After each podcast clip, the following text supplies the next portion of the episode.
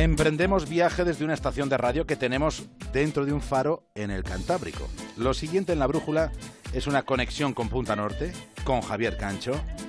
Y en el capítulo de hoy, terror en el paso de Diatlov.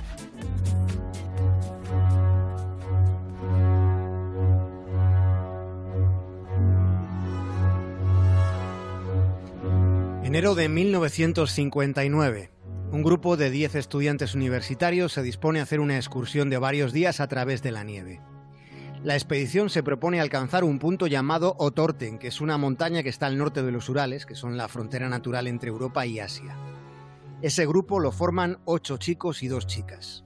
Y todos ellos disponían de, de, sobrada experiencia en este tipo de rutas. Habían planificado el viaje con antelación y todos habían participado en otras ocasiones en aventuras parecidas. Aunque desde luego adentrarse en aquella comarca en plena cordillera y en invierno pues comportaba riesgos innegables. El 25 de enero los 10 compañeros llegan en tren a la localidad de Ibdel, que es la última parada del ferrocarril en aquel rincón del mundo. Y desde allí emprenden viaje en dos coches hasta Bizay, que es otro pueblo, que es el pequeño recodo final de la civilización antes de adentrarse en la montaña, en un territorio inhóspito hacia las alturas de los Urales. La ruta comienza el 27 de enero de 1959, pero la marcha no la emprenden los 10, un estudiante llamado Yuri Yudin al final no es de la partida porque se siente muy indispuesto. Una inflamación intestinal le impide seguir a sus compañeros. Y es muy posible que aquella enfermedad repentina le salvara la vida.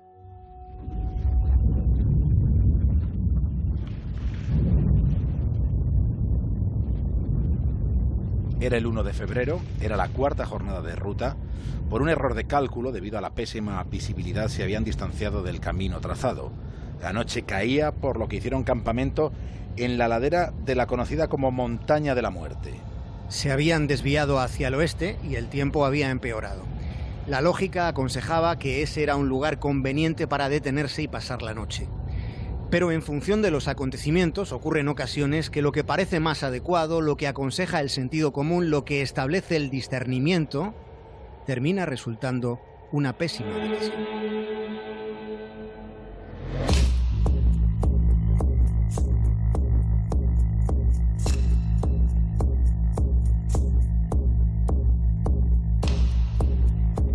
Los expedicionarios habían acordado enviar un telegrama al club deportivo al que pertenecían una vez regresaran a Bizay. En principio, según los cálculos que habían hecho, debían estar de vuelta para el 12 de febrero. Llegados al día 20 de aquel mes de febrero, los familiares dan la voz de alarma, iniciándose a partir de ese momento y oficialmente la búsqueda del grupo. Día 26 de febrero. Aparece el primer rastro.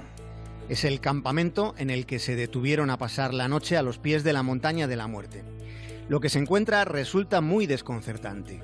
Las tiendas de campaña estaban medio sepultadas por la nieve y tras una observación más meticulosa el equipo de rescate se percata de que las tiendas están rotas como si alguien las hubiera desgarrado desde dentro.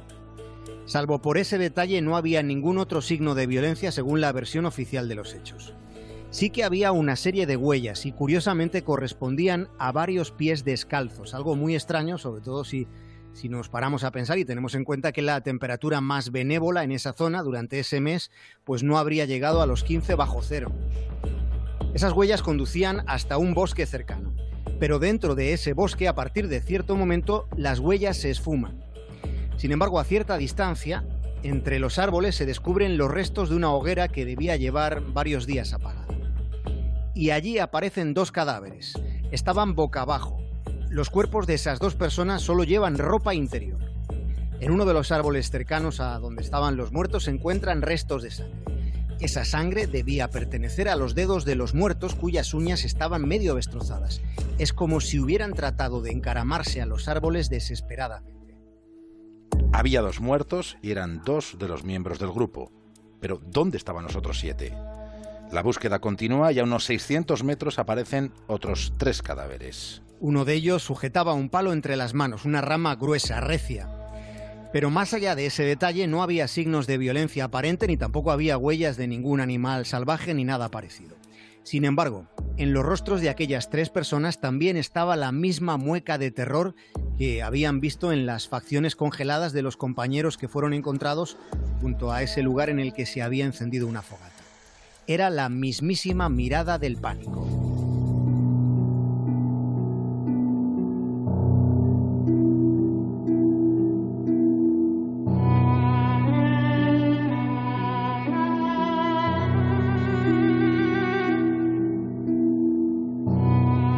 Varios grupos de salvamento recorrieron la zona en las semanas posteriores de aquella búsqueda para tratar de encontrar a los cuatro que todavía permanecían desaparecidos. Pero nada, no se encontraba el más mínimo rastro. Hubieron de pasar dos meses hasta que se hizo el hallazgo. Y lo que se descubrió contribuyó a incrementar más todavía el desasosiego. Los cuatro últimos cadáveres sí que estaban vestidos pero llevaban además la ropa que les faltaba a los que fueron encontrados semidesnudos. Los cuatro cuerpos encontrados en el mes de mayo cambiaron drásticamente las hipótesis que al principio se habían hecho tras el descubrimiento de los primeros fallecidos. Sucedía que en este caso los signos de violencia sí resultaban visibles.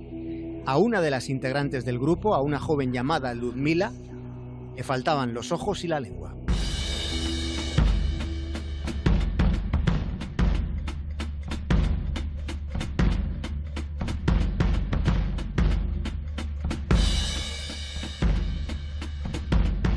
autopsias. En el caso de los primeros cinco cadáveres, la conclusión del equipo forense fue rotunda. Habían fallecido de hipotermia, se habían muerto de frío, sin que pudiera, eso sí, darse una explicación nítida de por qué tenían las uñas y las puntas de los dedos tan destrozados y luego los rostros con esa gestualidad tan dramática. No se podía saber cuál había sido el motivo de sus desesperaciones. En el caso de los cuatro últimos fallecidos sí que presentaban lesiones mortales infligidas en principio por terceros.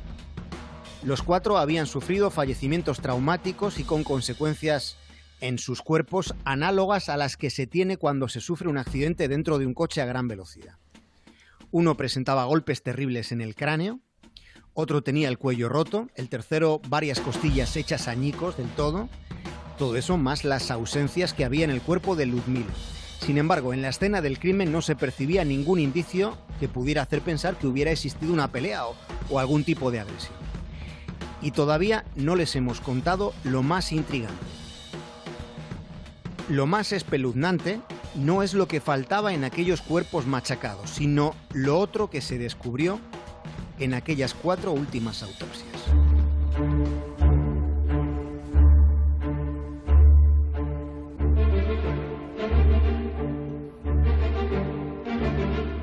Las ropas de aquellos jóvenes contenían restos de radiactividad, algo que desde toda perspectiva resultaba inverosímil, teniendo en cuenta el lugar en el que se habían encontrado los cuerpos, al pie de una montaña en medio de los Urales. A este aspecto tan inexplicable se unieron además otros detalles también, digamos, de, de, un recorrido insólito. Por ejemplo, la investigación oficial se cerró concluyendo que los cuatro jóvenes que soportaron una muerte violenta perdieron la vida a causa, y se abren comillas, a causa de una poderosa fuerza desconocida. Se cierran comillas. Esta fue la conclusión. Una poderosa fuerza desconocida. Caso cerrado, conclusión oficial. El asunto se archivó de una forma que se interpretó como intencionadamente hermética por parte del gobierno soviético. Hasta que en los años 90, bastante tiempo después, el informe de la investigación volvió a hacerse público, pero con una significativa ausencia que no tenía nada que ver con los ojos y la lengua de Ludmila. En este caso, la ausencia era porque faltaban páginas de ese informe. Todo este cóctel de interrogantes de trazo bastante grueso contribuyó a que los amigos de lo esotérico, los entusiastas de las conspiranoias, pues empezasen a, cocinar el misterio con todo tipo de efluvios especulativos, cada uno más increíble que el siguiente.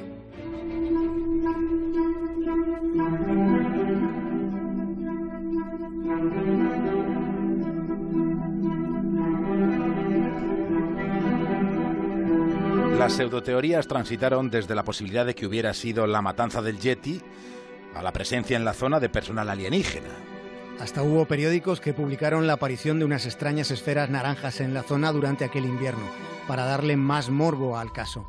Se especuló con extraterrestres, con todo tipo de fuerzas malignas, en pleno arrebato de, un giro sobrenatural con el que poder explicar unos hechos tan extraños unos hechos ocurridos, además para mayor resonancia, en las laderas de un lugar llamado la Montaña de la Muerte. También hubo quien imputó al ejército soviético el extraño asunto del paso de Diatlov. Pero es verdad que, resultando esa posibilidad más verosímil, nada concluyente al final reforzó esa teoría. Lo único que hay es una incógnita de una magnitud considerable. Se desconoce qué fue lo que sucedió con esa actitud. Desde un punto de vista científico, afrontándose el caso desde la perspectiva forense, no hay una explicación que con certeza contenga todas las claves.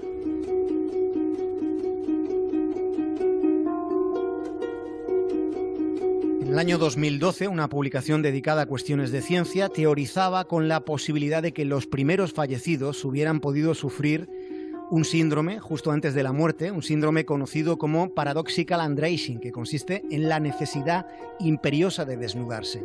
Estos son comportamientos que se dan a veces en casos de hipotermia letal, de manera que poco antes de la muerte la persona se quita toda la ropa porque tiene la percepción dañosa de que está ardiendo, cuando en realidad lo que le pasa es que se está congelando.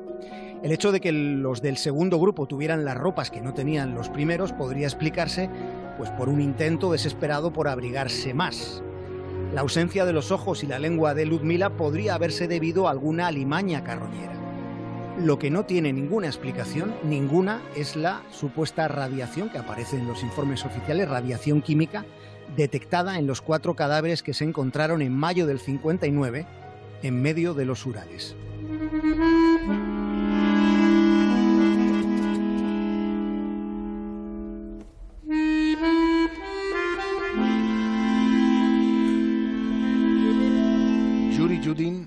Hombre que se sintió indispuesto antes de partir en aquella aventura, siempre pensó que tras la muerte de sus compañeros estuvo el ejército soviético. Al principio de esta década dijo que siempre consideró la posibilidad de que sus compañeros hubieran presenciado algo que no debían haber visto, aunque admitió poco antes de morir, en abril del 2013, que a pesar de esa sospecha, una pregunta le acompañó siempre durante 54 largos años. ¿Qué sucedió aquella noche en las faldas de la montaña de la muerte?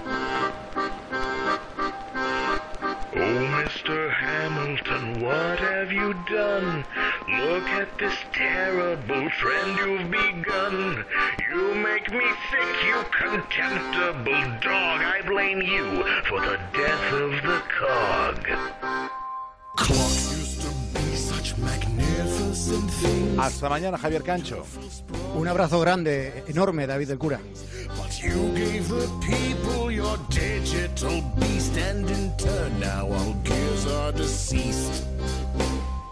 How things have changed from when I was a boy. Clockwork would tick and would bring me much joy.